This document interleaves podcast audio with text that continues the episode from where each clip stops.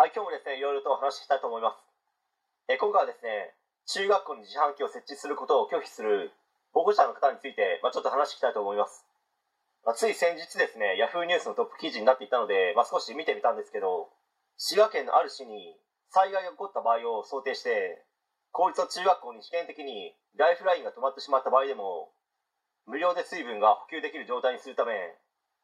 設置することになったらしいんですけど、まあ、それに対して複数名の保護者の方がお金をめぐるトラブルで、まあ、それが原因でいじめにつながったらどうしてくれるんだ裕福な家庭の子は自販機で飲み物を買えるけど貧しい家庭の子は買えないんだからそれが差別につながる。お金の貸し借りの問題で、まあ、それがトラブルにつながる可能性があるなどいろいろとイチャモをつけた挙句結局ですね撤去される羽目になったみたいなんですね、まあ、この問題に関しては賛否両論は当然あると思いますけど、まあ、どっちかといえば撤去しなくてもいいだろうあってもよくないむしろあった方がいいでしょうという声の方が多い気もします、まあ、自分もですね撤去する必要はないのではという意見の方ですかね。まず学校では今から話すことは教えないでしょうけど、まあ、そこからお金に関することやビジネスに関すること、まあ、それ以外のことに関しても教えることができますし、まあ、授業の中で生徒たちが議論する上での一つのテーマ議題にもなるわけですよ。まあ、例えばそもそも災害が起こった場合のことを想定して設置することになったわけなのでまあいろいろな災害に関することを議論したり、まあ、どのような事前準備をすればいいのか実際に災害が起こった場合どういった行動を取るべきなのか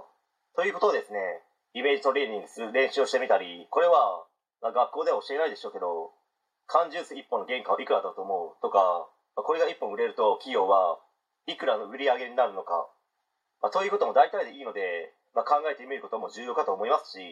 まあ、この飲み物を作ってる会社ってどんな人が働いていて、まあ、どういった人が一番お金をもらっているんだろうね。どうやったらこの会社に入れるんだろう。そもそもどんな仕事なのと考えさせる要因にはなるわけなので何か勝手なことをして、まあ、それがいじめにつながったりトラブルにつながり登校拒否だとか引きこもりにつながる可能性もあるから、